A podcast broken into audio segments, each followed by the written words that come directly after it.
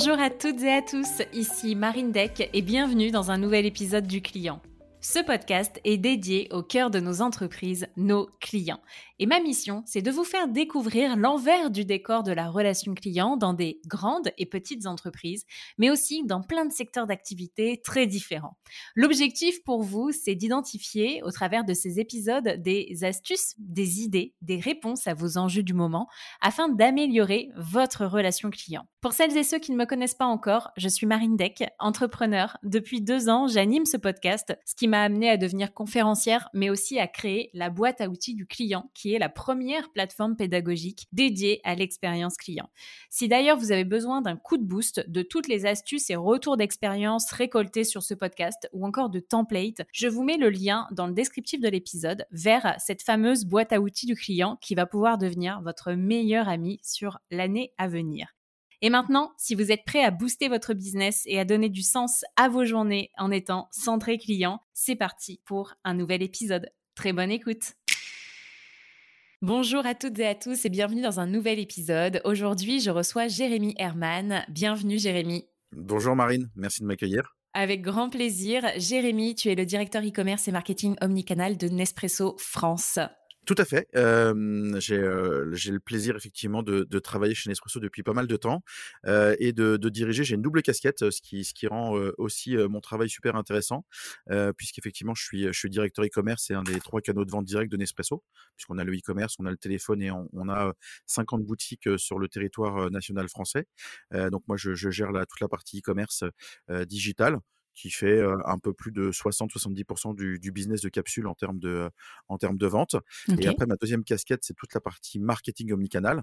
Et là, l'objectif, c'est justement d'accompagner l'expérience client de manière omnicanale, accompagner nos clients et aider nos deux autres canaux de vente, le téléphone ou les boutiques, justement à, atteindre leurs objectifs, que ce soit business ou relationnel, avec un accompagnement dédié pour eux. Très bien. Eh ben écoute, ça te fait un large périmètre quand même, je trouve. Tout à fait. On est, on est une quarantaine de personnes avec plein de métiers différents. et c'est ce qui rend aussi le quotidien passionnant, puisque c'est de réussir à faire, à faire travailler ensemble avec un même objectif une dizaine de métiers différents entre le online et le offline, l'omnicanalité, l'expérience client, le business, le retail marketing. Donc, donc c'est des, des défis qui sont au quotidien extrêmement intéressants. Et est-ce que tu penses que d'ailleurs, le fait que vous ayez des jobs qui soient aussi pluridisciplinaires, ça vous permet de travailler beaucoup mieux l'omnicanalité Et euh, ça me, ça, m'amène aussi à une des phrases que tu as prononcées euh, lors de notre premier entretien, qui était de dire que tout le monde était responsable de l'expérience client et que ça ne pouvait pas être chapeauté par une seule direction. Oui, oui. Alors, ça ne s'est pas fait aussi simplement. Après, dans, dans l'ADN de Nespresso, historiquement, euh, Nespresso a toujours été reconnu euh, comme une marque avec une relation euh, client et une expérience client qui était extrêmement forte. Mmh Donc, c'est vrai que c'est dans notre ADN. Dès le départ, tous les collaborateurs qu'on recrute doivent avoir cette fibre-là. Euh, donc c'est vrai que c'est quelque chose qui est extrêmement ancré en nous, quelque chose d'assez naturel.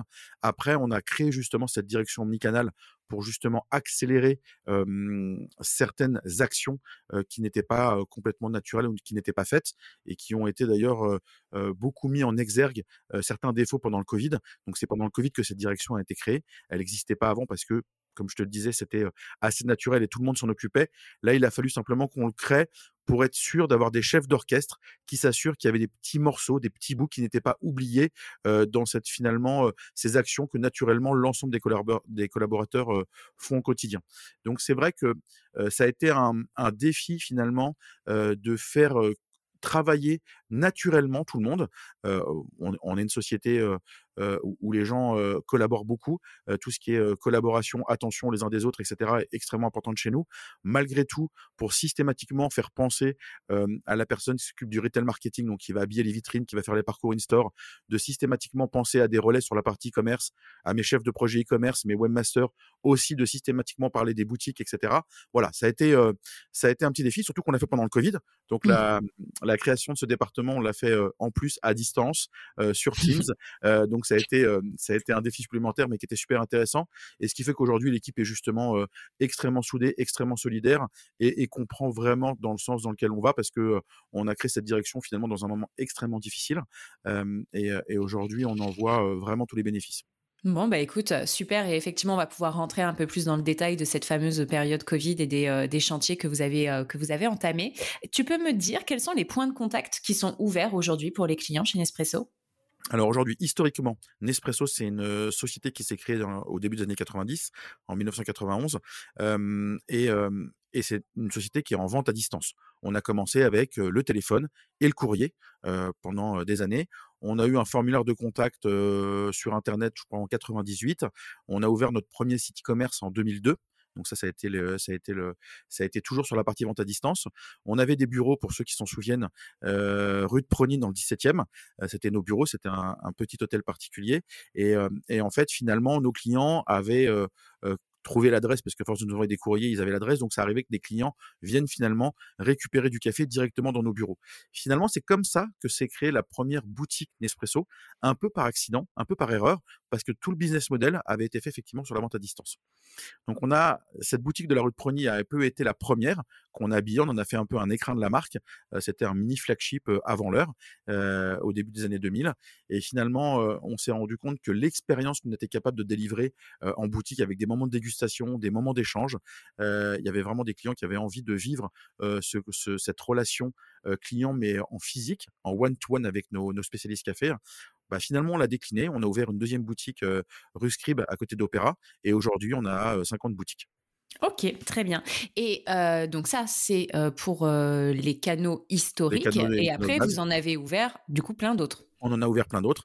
on a assez tôt, on a ouvert aussi un, un chatbot il y, a y, a beaucoup de discussions et surtout, est-ce que le chatbot est utile, pas utile? Maintenant, il y a, y a, y a les, les, IA qui arrivent aussi et on voit toutes les discussions qui y a autour de, de ChatGPT en ce moment, etc. Ouais. il y a, pas mal de choses. votre chatbot du et, coup? on, et on a toujours notre chatbot depuis 2008. On l'a fait, on, on l'a fait beaucoup évoluer. Euh, donc ça, c'est toujours intéressant de, de, le faire travailler. On a, on a beaucoup appris finalement avec ce chatbot. Euh, on a évidemment installé un chat avec nos, nos, nos, spécialistes café. Hein. dès que le chatbot n'arrive pas à gérer, dès que c'est, on est sur quelque chose de beaucoup plus on peut escalader vers nos équipes, vers nos équipes internes. et ensuite, on a lancé assez tôt, on a fait des tests aussi. On, a toujours essayé d'innover justement sur les canaux de relation client, puisque même si on a des boutiques, on a une relation physique, on a quand même beaucoup de clients qui utilisent simplement, simplement le site internet ou, le téléphone.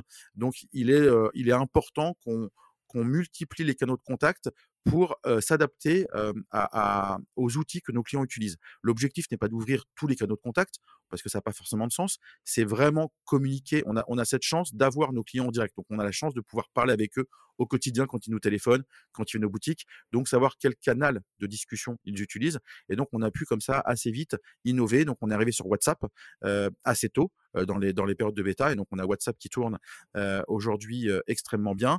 Et on a lancé l'année dernière aussi en test et on va aussi accélérer pas mal là-dessus toute la partie business messenger sur Apple qui fonctionne aussi extrêmement bien. Donc on a aussi ces canaux-là qu'on teste, qu'on teste régulièrement. On a fait aussi un test sur la voix avec les Google Home, mais pour l'instant, je considère que c'est pas suffisamment poussé par rapport à l'usage que qu'on souhaite en faire et à la, à la relation qu'on veut proposer à nos clients. Donc il y a des tests sur d'autres marchés. L'avantage de faire partie d'un grand groupe aussi international, c'est qu'on peut se partager les tests au niveau international. Et il y a des marchés qui sont plus matures sur l'usage de la voix que ne l'est la France. Donc nous, on va se concentrer sur l'écrit et sur les canaux de messaging, et d'autres marchés vont se concentrer effectivement sur la voix et, et tout ce qu'on peut faire avec les enceintes connectées. Ok, ça marche.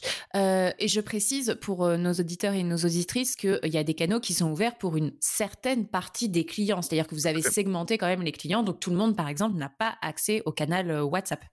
Tout à fait. WhatsApp, effectivement, c'est pour nos clients dits ambassadeurs, c'est nos meilleurs clients, euh, que ce soit en termes de consommation, que ce soit en termes d'ancienneté.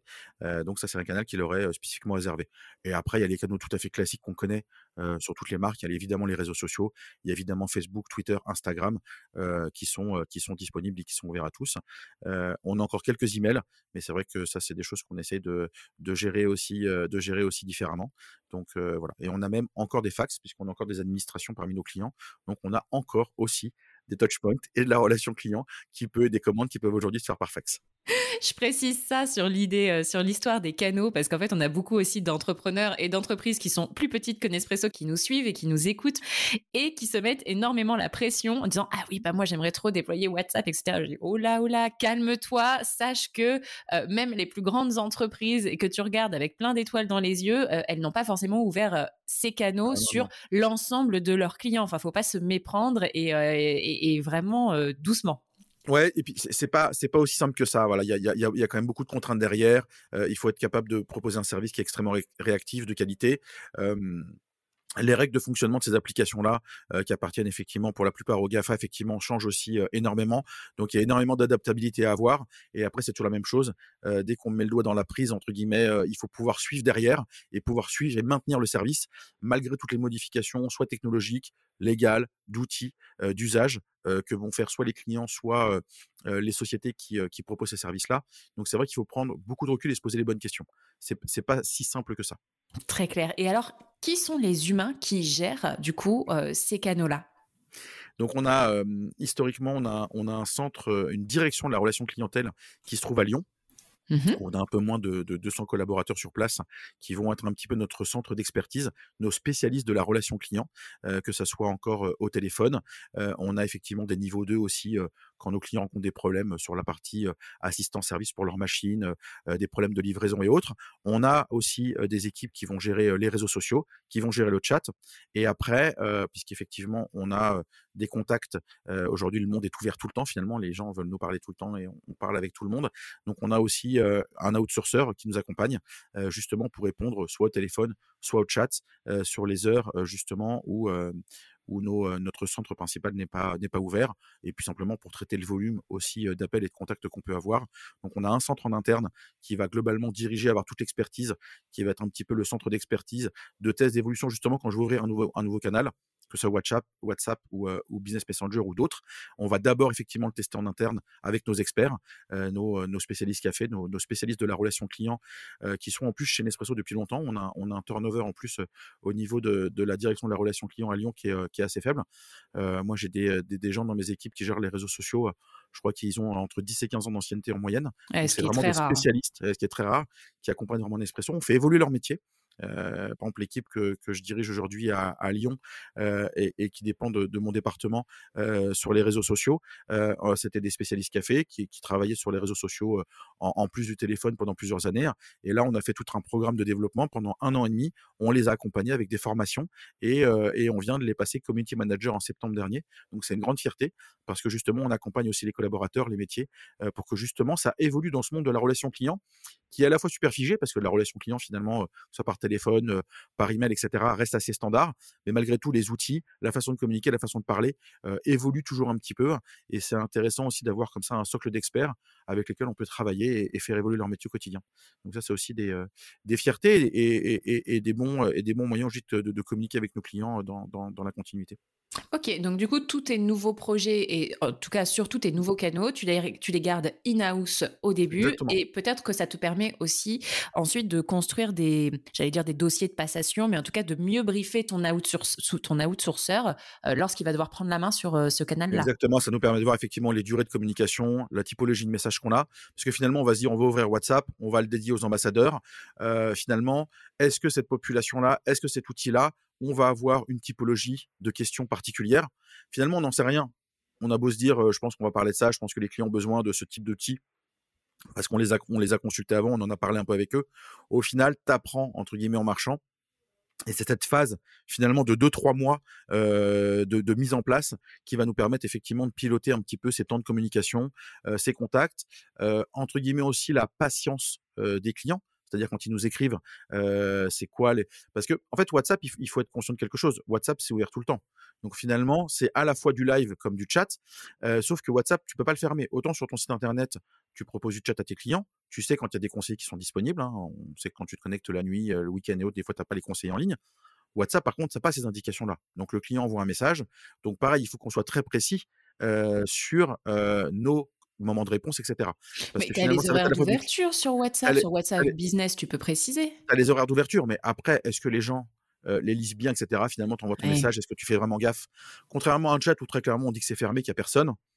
Après, aujourd'hui, on voit dans l'usage qu'il y a des gens qui ne font pas forcément attention aux horaires d'ouverture. Ouais, tu envoies ton message et tu te dis la personne, elle répondra quand elle se connectera. Sur un chat, tu n'enverrais pas le message. Exactement, c'est ça. Mmh, Donc finalement, il faut gérer à la fois ce, ce côté un peu live comme le chat et ce côté message asynchrone, c'est-à-dire qu'effectivement, tu as un décalage. Donc, c'est pas un email, parce qu'un email, tu l'envoies, tu es sur le bouton, tu es conscient qu'on va te répondre en 6, 8, 12 heures, 24 heures suivant les marques.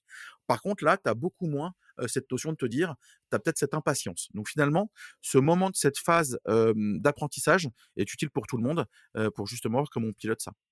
Et Très bien. etc. Et tu peux nous dire, du coup, justement, s'il y avait des thématiques particulières sur ce canal qui ont été abordées, des questions ou des choses sur lesquelles vous avez été surpris, que vous attendiez non, pas? Non, finalement ça, finalement, ça reste assez standard. D'accord. ça reste assez standard, assez classique.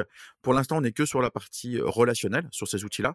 L'objectif demain, c'est aussi de pouvoir connecter des outils qui nous permettent aussi d'aller plus loin et un client avec qui on commence une conversation parce qu'il a un problème sur sa machine, parce qu'il a une question diverse et variée sur Nespresso, bah, qu'on puisse pousser le service jusqu'au bout. Et jamais il souhaite commander son voluto parce que finalement, il n'a pas eu le temps de se connecter sur l'application que depuis WhatsApp ou depuis Business Messenger. Maintenant, il y a plein de systèmes. Donc, on travaille dessus avec Apple Pay, ce genre de choses, avec, euh, avec PayPal ou autre, qu'on puisse finalement passer cette commande de manière très efficace. Très clair. Et alors, tu me disais en préparation de l'épisode qu'un client omnicanal est plus fidèle et consomme plus. et je trouve que bah, du coup, ça fait la transition avec ce que tu disais aussi sur WhatsApp et le fait que potentiellement à un moment, on pourra passer nos commandes directement sur WhatsApp. En fait, on se rend compte qu'on a beau être sur une seule interface. Je dis interface dans le sens où j'ai mon mmh. téléphone entre les mains, je fais un WhatsApp à Nespresso. Bah, en fait, j'ai aussi l'application Nespresso sur mon téléphone, mais le fait de pouvoir commander directement via WhatsApp, bah, du coup, ça va augmenter potentiellement ma récurrence d'achat ou mon panier moyen, etc. Exactement. Ça, c'est super important et super intéressant. encore une fois, on a l'avantage mmh, d'avoir une base de données qui est suivie, efficace depuis, depuis assez longtemps. donc, on peut à la fois communiquer avec nos clients et voir aussi leurs usages. Et on, on s'est rendu compte, donc les trois canaux historiques de Nespresso, comme je le disais au début, c'est effectivement le e-commerce, les boutiques et le téléphone. On peut effectivement ajouter un quatrième canal qui est l'application mobile, parce que finalement, les usages de l'application mobile sont assez différents d'un usage sur le site internet. Donc finalement, c'est un, entre guillemets un sous, sous canal, sous canal d'usage. Et après, demain, comme tu dis, il y aura tous les canaux de messaging. Et finalement, l'objectif de mon équipe, finalement, Omnicanal, c'est à la fois de faire vivre une expérience client qui soit homogène dans tous les canaux. C'est-à-dire que tu viennes au téléphone, que tu te connectes sur le site internet, que tu ailles en boutique, qu'on sache que tu es marine, qu'on sache que tu aimes bien consommer du voluto, de l'arpeggio, etc. Quelles sont tes habitudes de consommation? Et encore une fois, puisqu'on est dans cette notion de suivi, données, etc., qui peut toujours faire peur, on n'est pas en mode Big Brother. C'est-à-dire que nous, la data, on prend la data qui est vraiment utile à la relation, à l'expérience client. On garde pas la data, j'ai pas la date d'anniversaire de mes clients, il y a plein de données que j'ai pas. On a vraiment les données de consommation qui nous aident justement à mieux servir le client, à mieux le reconnaître, à mieux l'accompagner. Ça, c'est important de le préciser aussi sur le côté justement méga basse parce que c'est pas le cas. On a une base de données efficace, mais qui nous permet justement d'être efficace pour le client. Donc ça, notre objectif, c'est quel que soit le canal que tu utilises, on puisse justement te reconnaître et t'accompagner. Et aujourd'hui, on se rend compte, malgré les outils technologiques, qu'il y a encore beaucoup de marques qui n'arrivent pas à avoir des bases de données centralisées. Aujourd'hui, tu peux être client d'une marque sur Internet, tu peux être client de la même marque sur en boutique. Finalement, tu dis, bah, je m'appelle Marine, d'habitude, je commande sur Internet. En boutique, ils te cherchent, ils ne te trouvent absolument pas. Nous, on a cette chance, depuis la création de Nespresso, d'avoir justement cette base de données unifiée qui nous permet de reconnaître nos clients.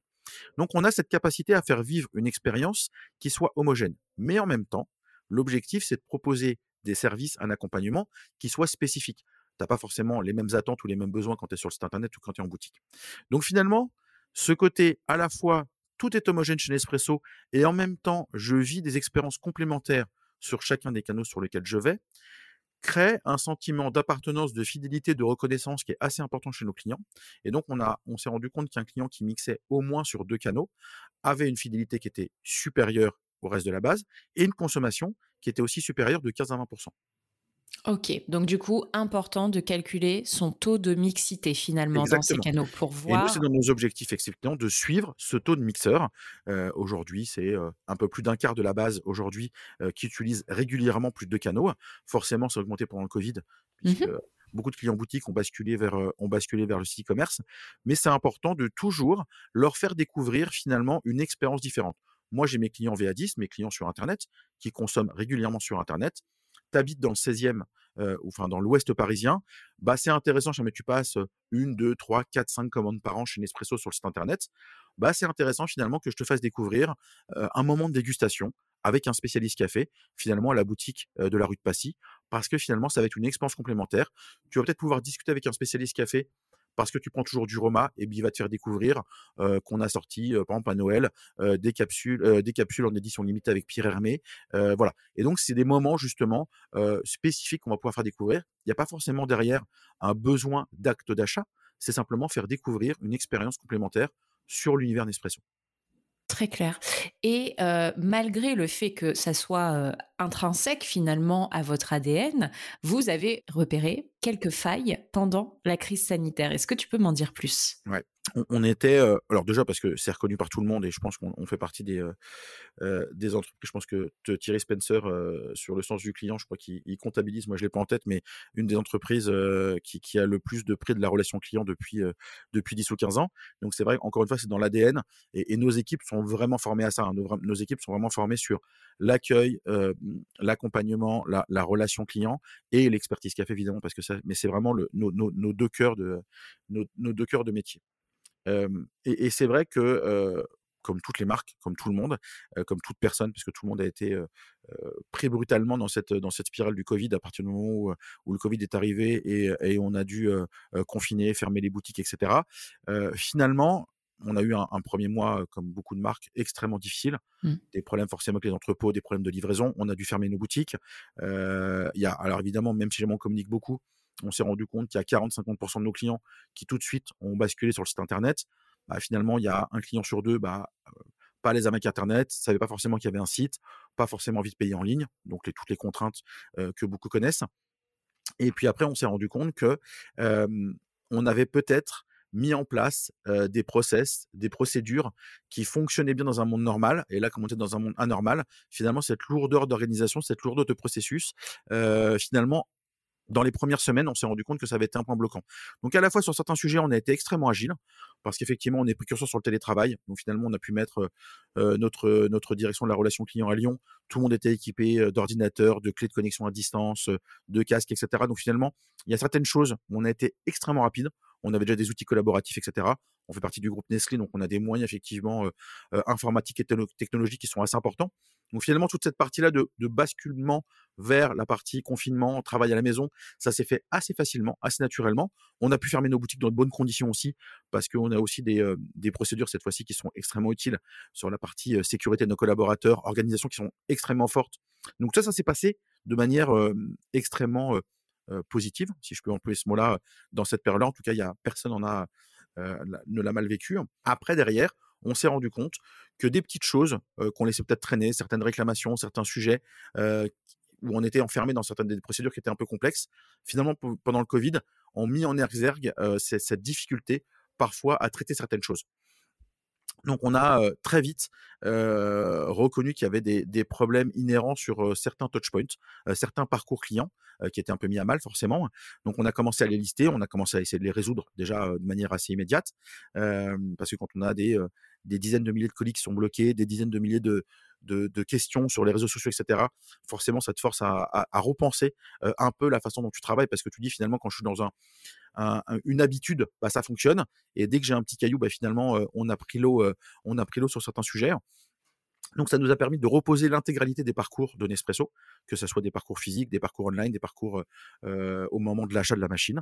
Donc, on a vraiment reposé, on a, on a un mapping. quand je l'imprime sur une feuille, je pense que c'est c'est une frise qui doit faire une quinzaine de mètres de long, justement, sur la vie du client et sur toute la partie parcours du client. Trop bien. Donc, ça, c'est hyper intéressant. Et ça nous a permis, effectivement, à travers des différentes études, à travers les réclamations qu'on a, encore une fois, on a la chance de parler avec nos clients tous les jours que ce soit à l'oral, que ce soit sur les réseaux sociaux ou dans les différents courriers. Ça nous a permis de mettre en exergue justement les moments difficiles que nos clients pouvaient rencontrer. Donc, on a ouvert comme ça des chantiers d'expérience client qu'on a découpés en cinq rubriques et ça nous permet effectivement de, travailler depuis chacun de ces chantiers tous ensemble en interne avec l'ensemble des collaborateurs pour justement les résoudre. Ok. Et donc, si je reprends, finalement, vous avez identifié 30 irritants Exactement. Vous avez segmenté ces 30 irritants en 15 chantiers qui représentent 5 5, ouais, cinq chantiers. Ah, ça, 5, chantiers. chantiers. C'est pas 15 chantiers en 5 catégories? C'est 5 catégories, pardon, excuse-moi, effectivement. C'est 5, euh, catégories, effectivement. On a, et on a, on a 15 gros chantiers euh, qui nous permettent, et après, on a à l'intérieur plusieurs irritants euh, qui, sont, euh, qui sont catégorisés. Et ça nous permet effectivement de les prioriser. Et en plus de nous poser une question pour le qu'on ne se pose pas forcément au quotidien. Parce que quand on, voit qu'on a un irritant, finalement, ton premier réflexe, ça va être de le corriger. Et finalement, on essaie de prendre un pas en arrière et on s'est dit, est-ce que c'est un irritant parce qu'il y a un dysfonctionnement finalement entre deux départements, il y a une information qui se, se, passe pas bien, ou finalement c'est un irritant parce que c'est un service, un mode de fonctionnement, un mode de communication qu'on a depuis toujours avec nos clients? Et ben peut-être que ce service ou ce mode de communication, c'est pas qu'il ait dysfonctionnement dans la procédure, c'est peut-être que juste il est plus adapté aux attentes de nos clients.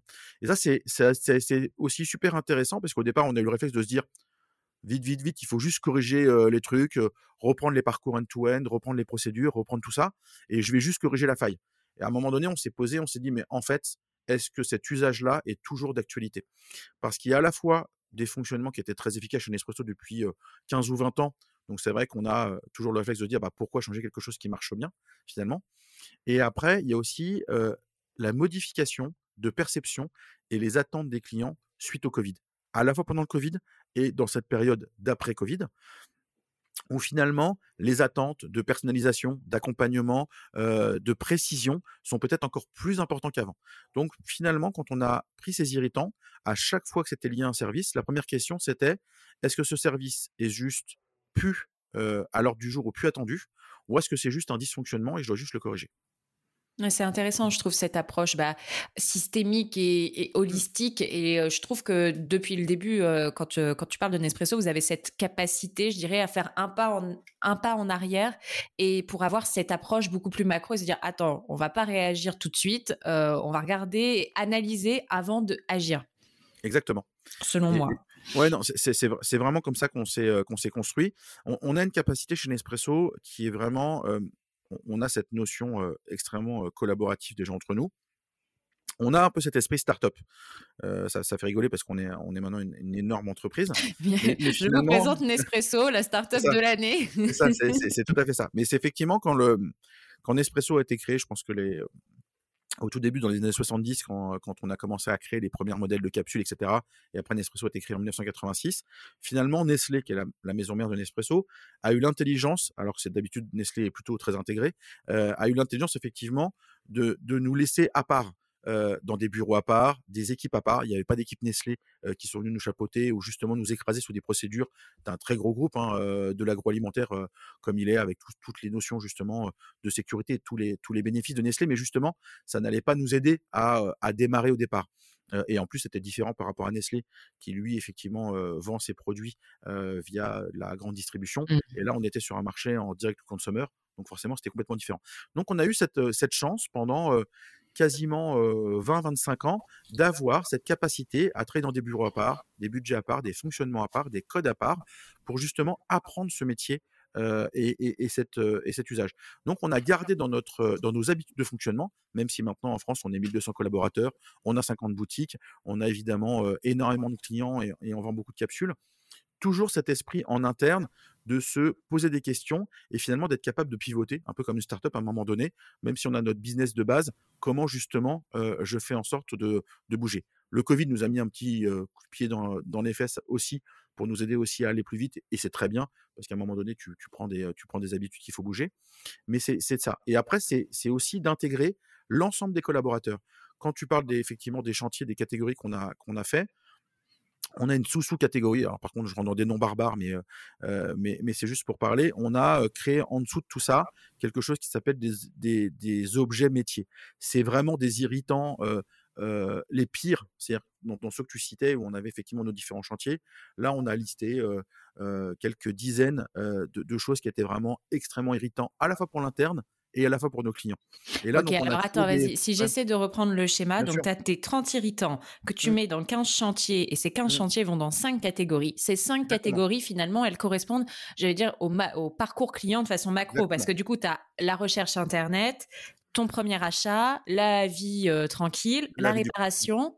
Mmh. Et le cinquième, c'est quoi? Et, après, il y a toute la partie de communication qu'on a sur le développement durable et, RSE, les engagements, le recyclage, parce que c'est important dans notre modèle aujourd'hui, puisqu'on a des capsules en aluminium mmh. qui se recyclent à l'infini, et c'est aujourd'hui le meilleur matériau pour sauvegarder justement la qualité du café, sa fraîcheur je, le reprécise en passant. Donc forcément, c'est aussi extrêmement important dans nos parcours euh, de bien faire comprendre ça et de voir si justement dans ces parcours aussi de recyclage, euh, puisqu'on doit recycler, nos clients doivent recycler, c'est extrêmement important, euh, que ça soit aussi dans des chantiers, dans des parcours.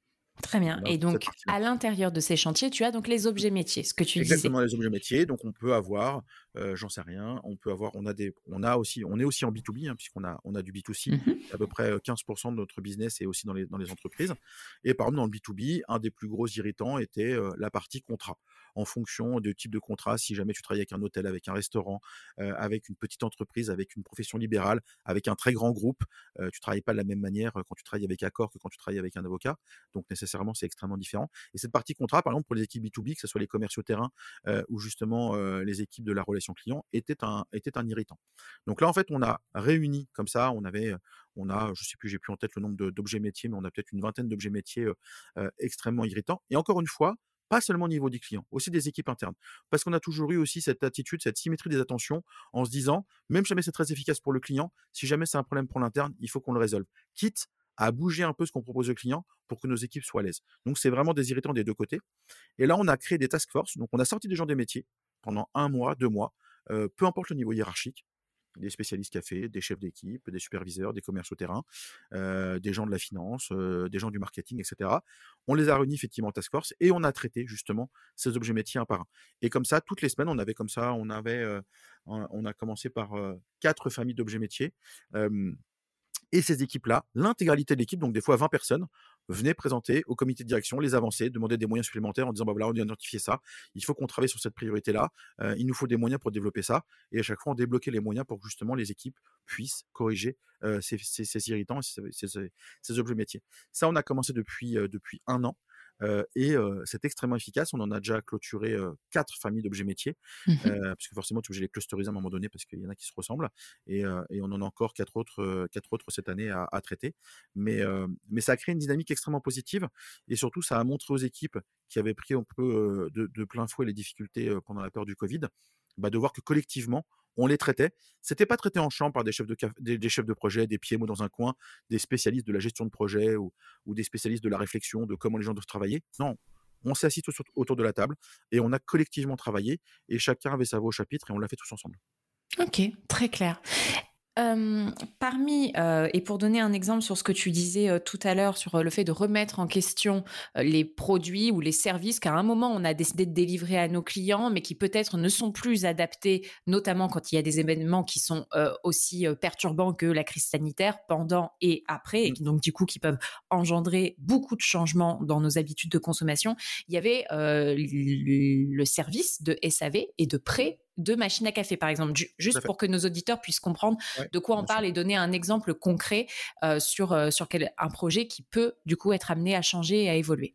Bien sûr, on a, on a l'assistant service, un service après-vente pour, euh, pour nos machines, qui est extrêmement efficace depuis toujours, puisque le principe, c'est qu'aujourd'hui, vous êtes client Nespresso, vous avez une machine Nespresso chez vous à votre domicile, celle-ci tombe en panne. Ça arrive extrêmement rarement, mais malgré tout, ça arrive.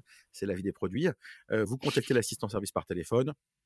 On faisait un pré-diagnostic, parce que des fois, effectivement, c'était euh, un besoin de détartrage et autres. Donc, des fois, c'est par différentes manipulations ou interventions par téléphone, ça peut effectivement se résoudre. Et, euh, si jamais vraiment la machine nécessite une réparation, on envoie un coursier chez vous sur une plage horaire plus ou moins longue. On vous prête une machine pendant 7 jours, le temps de la réparation on vous ramène votre machine et en plus on la remet sous garantie pendant plusieurs mois, le temps de, vérifier que les, réparations sont bonnes. Donc finalement, on avait un service après-vente extrêmement efficace là-dessus, puisqu'en plus il n'y a pas de rupture de consommation, puisqu'on prête une machine en attendant, c'est des machines reconditionnées, etc. C'est extrêmement efficace. Nécessairement. Donc après, c'est des complexités, parce qu'il faut gérer ce qu'on appelle la reverse logistique. Il y a mmh. très peu de logiciens qui proposent ça. Hein. parce que finalement, on va chez Marine sur un créneau horaire défini par demi-journée. On a des machines de prêt sous la main qui sont dans des cartons spécifiques avec de la mousse. il faut de la mousse pour les protéger. Il faut récupérer une machine est-ce que Marine, quand tu nous donnes ta machine, même si on te l'a demandé, est-ce que tu as bien vidé l'eau du réservoir, est-ce que tu as bien enlevé les capsules, etc. voilà, et qu'on tâche pas, on ne mette pas du café partout, etc.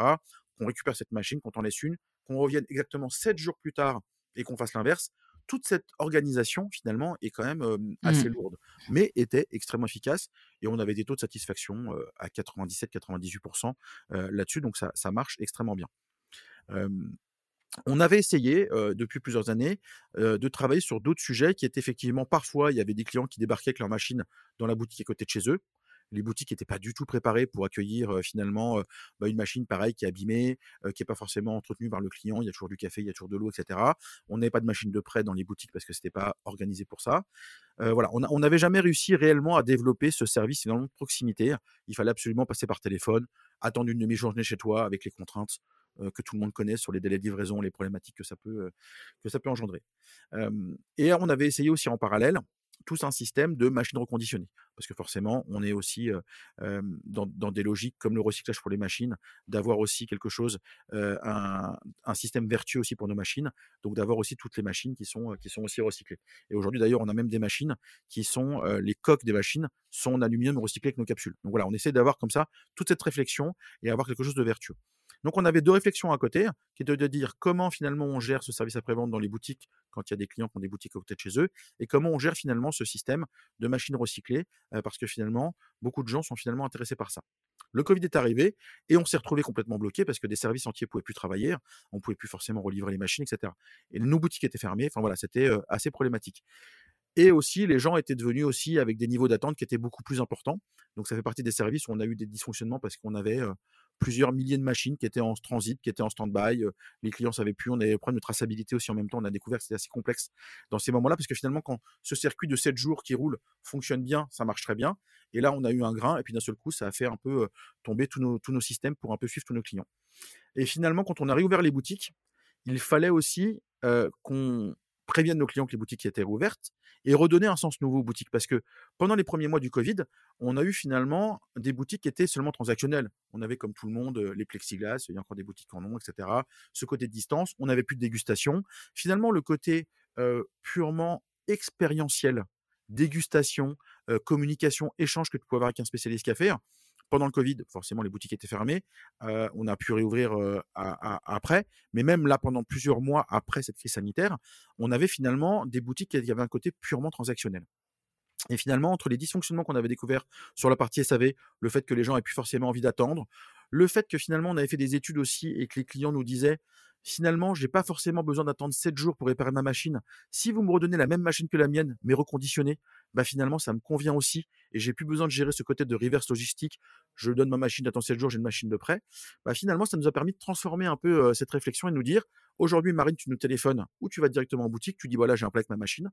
Ma machine, j'y tiens parce que celle-ci, je l'ai, c'est la machine, quelqu'un me l'a offerte ou c'est une machine qui n'existe plus. Donc, j'ai vraiment besoin, effectivement, que ce soit ma machine qui soit réparée. Et dans ces cas-là, on garde ce système qui marche bien de machines de prêt, etc. Sinon, immédiatement, on va récupérer ta machine, on va la mettre dans le circuit de reconditionnement, donc tu participes toi-même au reconditionnement, et toi, on te donne la même machine que la tienne, mais qui a été reconditionnée et remise complètement à neuf.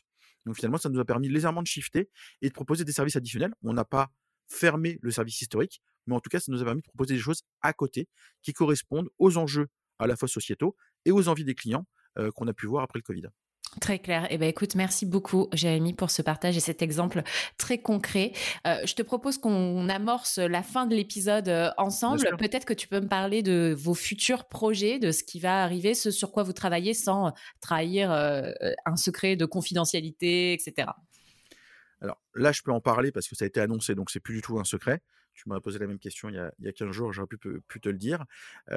cette année, Nespresso va lancer pour la première fois des capsules compostables à domicile avec des cafés de la qualité Nespresso, des cafés de haute qualité, parce que c'était vraiment le défi, c'était pouvoir proposer justement aujourd'hui, pareil, par rapport aux usages de la société, par rapport à, tout ce qui se fait sur la partie développement durable, RSE, on avait aussi cet enjeu de proposer des capsules compostables, donc en papier, par contre, le défi était, on a des machines qui font 19 pressions avec une qualité de café très spécifique qui fait aujourd'hui notre succès et, l'expertise de Nespresso. Et donc, il fallait être capable de proposer des capsules compostables avec la qualité d'un café Nespresso. Donc, ça a aussi été plusieurs années de recherche, de travail pour pouvoir faire ça, qui était en plus, pour parler de termes techniques, les, gamers vont, comprendre tout de suite de quoi je parle quand on parle de plateforme de jeux vidéo, mais qui était rétro-compatible effectivement sur, sur toutes les machines de la gamme Nespresso. Ça, c'est extrêmement important. L'objectif, c'était surtout pas de demander à nos clients de racheter des nouvelles machines. Donc, il fallait en plus travailler la rétrocompatibilité sur l'ensemble des, du parc de machines Espresso. Et comme les machines Espresso sont assez solides et qu'on les répare bien, on a un parc qui est global, qui a plusieurs années. Donc il fallait proposer ça. Donc ça, c'est un, énorme enjeu, un énorme lancement pour nous cette année. finalement, c'est ces capsules compostables à domicile avec justement la qualité du café Nespresso. voilà. Donc on a toujours effectivement cette gamme principale de café en aluminium qui encore une fois est toujours le, matériau pour, pour conserver la fraîcheur du café, qui se recycle à volonté. Et puis effectivement, cette nouvelle gamme pour les gens qui peuvent composter. forcément, moi j'ai j'habite pas la campagne, j'ai pas de balcon, j'ai pas de terrasse, donc c'est difficile pour moi de composter. Donc j'ai toujours un usage de capsules en aluminium et je les recycle dans les poubelles jaunes chez moi puisqu'on a mis en place tout un système pour justement avoir recyclé directement soit dans nos boutiques, soit directement dans les poubelles jaunes dans, beaucoup de départements en France, ou, demain pour ceux qui peuvent composter, qui habitent pas forcément en ville, etc., pouvoir avoir aussi un, système qui est différent. Donc ça, c'est un énorme enjeu, un énorme enjeu pour nous. Et après, sur toute la partie relationnelle, expérientielle, on a beaucoup de choses aussi en boutique, en réflexion, toujours dans la continuité de ce que je te disais, sur effectivement, aujourd'hui, quelles expériences quand tu viens, puisque finalement, Internet prend de la place, c'est facile, c'est rapide de commander sur le site Internet de Nespresso, de commander sur l'application, mais comme beaucoup de sites e-commerçants. Qu'est-ce qui fait qu'aujourd'hui tu continues à aller dans une boutique? Alors surtout Nespresso, c'est ça qui m'intéresse.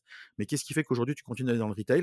On voit beaucoup de marques qui lancent des flagships avec des expériences digitales, des expériences de, de, réalité augmentée, etc.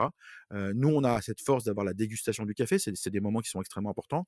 On a, on a ouvert une boutique il, y a, il y a quelques mois rue de Rennes où justement il y a toute cette étape justement de dégustation. On a, on a des bars, on peut vous accueillir, vous passez votre commande, pendant qu'on vous la prépare, vous, vous, venez déguster un café, découvrir, etc. Donc dans toutes nos boutiques, on a ces moments de, de dégustation avec, avec nos spécialistes café pour, pour communiquer.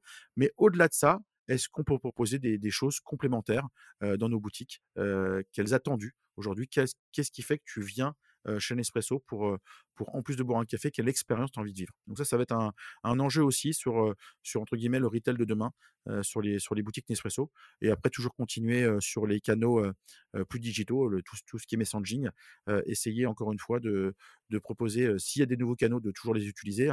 Et après, encore une fois, d'aller plus loin dans toute cette partie facilitation, on a dit passer des commandes facilement, etc. Donc il y a, tous ces enjeux-là qui sont là. donc on est sur une continuité de ce qu'on a lancé là depuis deux ans dans notre stratégie et on suit notre feuille de route plutôt bien. Très bien. Eh ben écoute, j'ai hâte de voir la suite et j'ai hâte de tester ces nouvelles capsules. Ça va être, c'est vraiment, c'est vraiment super. pour terminer l'épisode, j'ai trois dernières questions pour toi, Jérémy. Quelle est ta meilleure expérience client? Ma meilleure expérience client.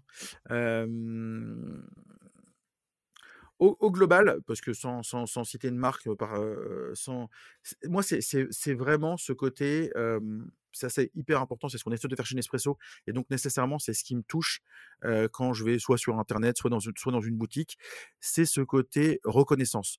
Pas pour le côté égocentrique de je suis important, on me reconnaît, mais le côté de cette marque fait suffisamment attention à moi pour connaître mes besoins et les anticiper. Et ça, aujourd'hui, en termes d'expérience client, je pense que c'est quasiment le plus important. évidemment, il y a la qualité des produits, ça c'est évident. il y a les, prix, bien sûr, surtout dans cette, dans cette période. Mais aujourd'hui, une marque qui va justement, une marque qui, qui, fait, qui a des très très bons produits, même si elle a les meilleurs produits du monde, si jamais je vois qu'il n'y a pas cette ce niveau d'attention, cette reconnaissance, cette personnalisation, finalement, ça va me faire assez vite arrêter. Donc finalement, un endroit dans lequel je vais me sentir bien, dans lequel je vais être reconnu, aujourd'hui, ça fait partie des moments hyper importants. Et, et, ce qui est super bien, c'est que de plus en plus de marques ont compris ça. Et aujourd'hui, on commence à avoir de plus en plus de, bonnes expériences, de bons moments, justement, quand on va consommer. Et ça, c'est extrêmement important. Très clair. Et à l'inverse, quelle est ta pire expérience client? Ma pire expérience client, alors, j'en ai une en ce moment, je ne vais pas citer la marque, parce qu'encore une fois, on, parlait tout à l'heure du fait que WhatsApp a empêté pour mes meilleurs clients, mes ambassadeurs. Oui. Ça n'empêche pas qu'aujourd'hui, tu es client Nespresso, quel que soit ton niveau de consommation, même si jamais tu consommes une capsule par an, tu peux contacter Nespresso sur plein d'autres canaux. Mmh WhatsApp, c'est un canal parmi tant d'autres. Tu veux parler à Nespresso sur Twitter, sur Instagram, tu veux nous téléphoner. on est ouvert du lundi au samedi, on est ouvert toute la journée. tu peux nous laisser un message sur le chat, il y, a le bot, etc. Il y a plein de moyens de me contacter. Une marque en ce moment avec laquelle j'ai un problème, je peux lui parler que via des chatbots et encore une fois pas très efficace. J'ai réussi enfin, après quasiment un mois, à parler avec un être humain. J'ai mis un mois pour parler avec quelqu'un. Et simplement parce que je les ai un peu harcelés sur les réseaux sociaux. Ce n'est pas très bien, ne faites pas, ne faites pas ça, mais je n'avais pas tellement le choix. Et, le problème était assez complexe. Et donc, j'ai dit, est-ce qu'on peut, et après 10 minutes sur Messenger, sur Facebook, au bout de 10 minutes, je dis, écoutez, est-ce qu'on peut se téléphoner Parce que je pense qu'on va, on va gagner du temps, vous allez gagner de l'argent, vous allez pouvoir traiter plus de clients, ça va se résoudre. La réponse a été, vous n'êtes pas un client premium, le téléphone est seulement pour les clients premium. Et, j'ai trouvé ça absolument infernal. Donc, s'il vous plaît, que, que, que, vous puissiez proposer des canaux spécifiques pour un mieux client, ça s'entend en termes de rapidité, d'accompagnement, de conseils, etc. J'ai aucun problème avec ça. Et c'est une stratégie qu'on continue et qu'on va continuer à développer. malgré tout, même le plus petit de vos clients mérite votre attention et mérite de vous adapter à son mode de communication. Si un client nous demande de parler par téléphone, on se doit de pouvoir lui parler par téléphone. S'il veut qu'on parle d'une autre manière, c'est aujourd'hui extrêmement important. Aujourd'hui, un client nous parle chez Nespresso, on s'adapte toujours. Un client qui nous parle sur les réseaux sociaux, qui nous parle donc par écrit, on estime qu'il veut parler par écrit, on lui répond toujours par écrit. Si seulement lui il veut qu'on parle par le téléphone, on l'appelle. Mais jamais on force un client à, justement modifier déjà la façon dont il nous a contacté et surtout jamais il fait une demande spécifique, on y répond. Et, ça aujourd'hui, cette expérience n'est pas terminée encore. mais ça, je pense qu'aujourd'hui, c'est ce qui se fait de pire en termes d'expérience client, de ne pas être capable de traiter un client qui n'est pas premium. Pour finir, Jérémy, euh, qui est-ce que tu aimerais entendre parler de relations clients, d'expérience client sur ce podcast? Fais-moi tes recos. Tu as reçu tellement de monde ces derniers au fur et à mesure que je vais forcément donner des noms euh, que tu as déjà et j'ai pas eu l'occasion d'écouter l'ensemble de tes podcasts. qui en ce moment, je réfléchis, pardon, deux secondes. Je crois que tu l'as déjà reçu, mais effectivement, et à la je ne sais pas si tu l'as reçu il y a longtemps ou pas, mais effectivement, je suis toujours hyper intéressé par l'évolution de la belle vie. Donc, je sais que Paul Lé, il me semble que tu l'as peut-être déjà parlé, mais il y a 18, oh, 12, 12 à 18 mois, je pense, ouais. Bah, alors pour le coup, tu vois, ça, m'intéresserait drôlement de réentendre, de réentendre Paul parce qu'il a, il a fait beaucoup d'évolutions, il a mis en place des, coursiers rapides, etc. et voir justement comment il a géré la croissance de son entreprise justement entre, entre les deux. Donc ça, ça, ça, m'intéresserait de le réentendre pour le coup, de le réentendre.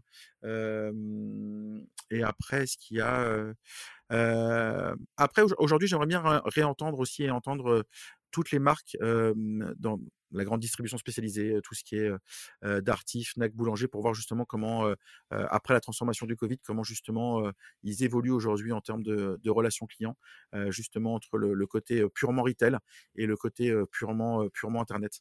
ça m'intéressait de savoir comment justement ils, évoluent en ce moment, comment ils posent leurs réflexions dans cet univers et ces nouveaux parcours clients.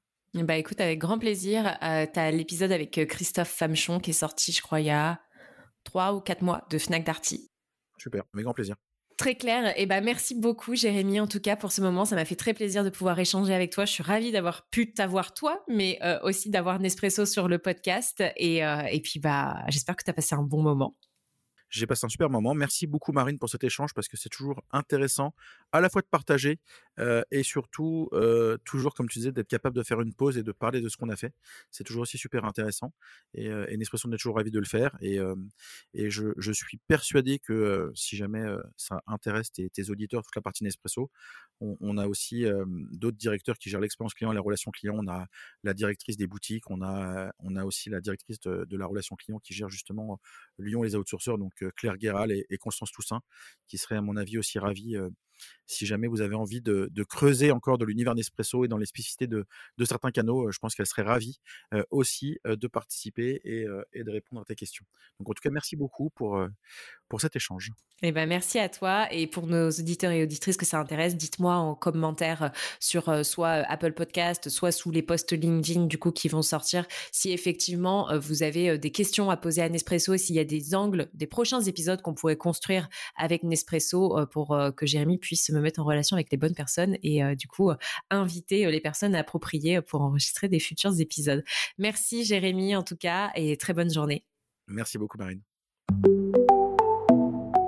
Voilà les amis, merci d'avoir écouté l'épisode. Si il vous a plu et que vous avez quelques secondes, je vous propose de partager ce que vous avez retenu de l'épisode sur vos réseaux sociaux, mais vous avez aussi la possibilité de nous noter 5 étoiles sur Apple Podcast. Le fait de mettre ces 5 étoiles et un commentaire, ça va booster l'algorithme. Et pour finir, je vous rappelle que si la boîte à outils du client existe, c'est parce que c'est le produit dérivé du podcast et c'est ce qui nous sert à financer la création du podcast puisque vous l'avez probablement vu, le podcast n'est plus sponsorisé. Donc c'est la source de financement principale et c'est aussi bien évidemment un formidable outil à utiliser au quotidien. Je vous souhaite une très belle journée et je vous dis à très vite pour un nouvel épisode.